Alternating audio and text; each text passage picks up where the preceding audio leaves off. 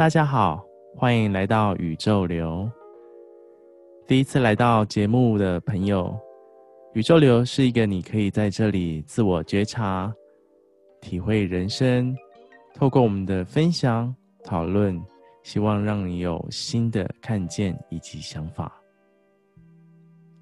此次的内容，我们持续邀请朋友春天为大家分享：有钱人和你想的不一样。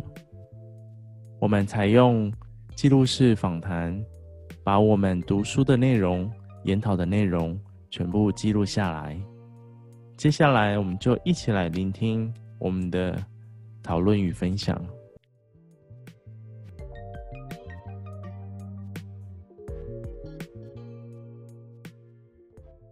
哎，我要讲的有钱人哈，因为我在看《有钱人》这本书，我在看到的有钱人哈，不是呃。不是单纯就是说继承家产的这种有钱人，嗯，就我我觉得我们通常用有钱人的这个名词容易被框住，就是说有钱，所以钱是新台币，是房地产，是什么？那叫有钱。嗯，那我我觉得我觉得我在看《有钱人》这本书的时候，因为这本书是讲信念创造实相，我们先相信才会看见嘛，所以我们的有钱人，我在看就是说这个人的信念系统是丰盛的。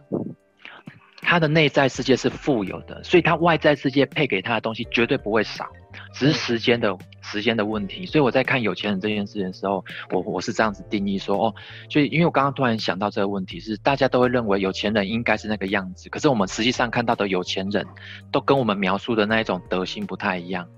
嗯嗯嗯，因为大家是太把有钱人的定义定义的太狭隘了。没错，有钱的人他。有钱的人，他的内在世界不见得是真正有钱人，他只是来保管那些财产的管理员。所以那些继承的那些几亿的家产，他是用不完的，他只是要帮下一代保管那些钱的管理者，这样子，很像墓园管理者，一代管着一代。我那天看那个清朝那个古代的古墓，他有那个老者在那边雇那个。清朝的什么北京啊、皇宫啊，帮他们开门啊，墓陵陵墓那些啊，帮他开门。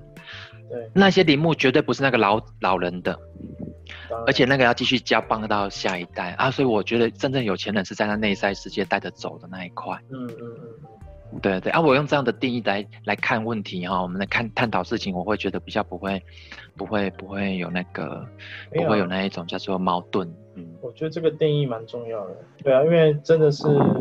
定义清楚，而且应应该说，大家多数都是眼见为凭嘛，就是我看到的有钱人是这样子，那我认知上就是这样子。啊，是，对啊。所以为什么有钱买不到快乐？有钱买到的快乐不会很久，短暂的。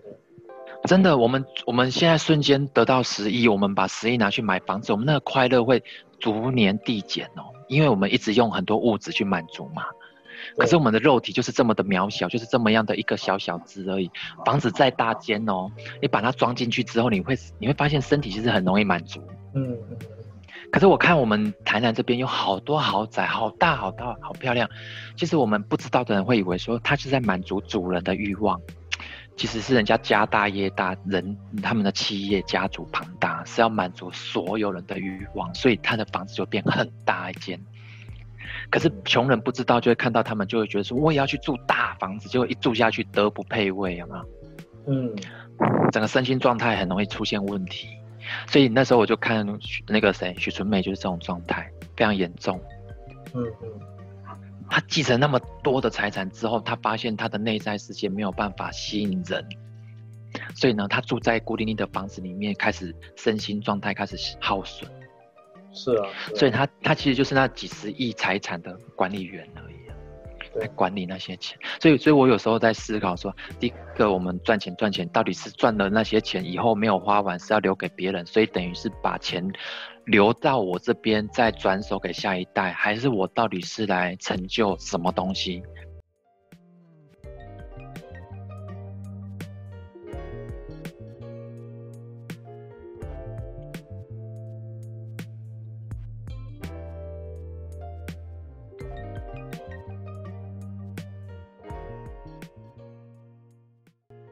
感谢大家的聆听，喜欢这个节目的朋友可以持续的聆听，那或者是聆听其他的内容。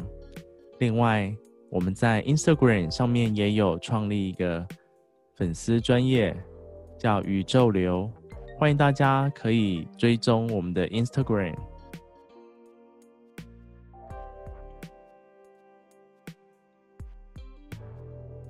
我们都来自于宇宙，就让我们顺应着宇宙的流动，持续下去吧。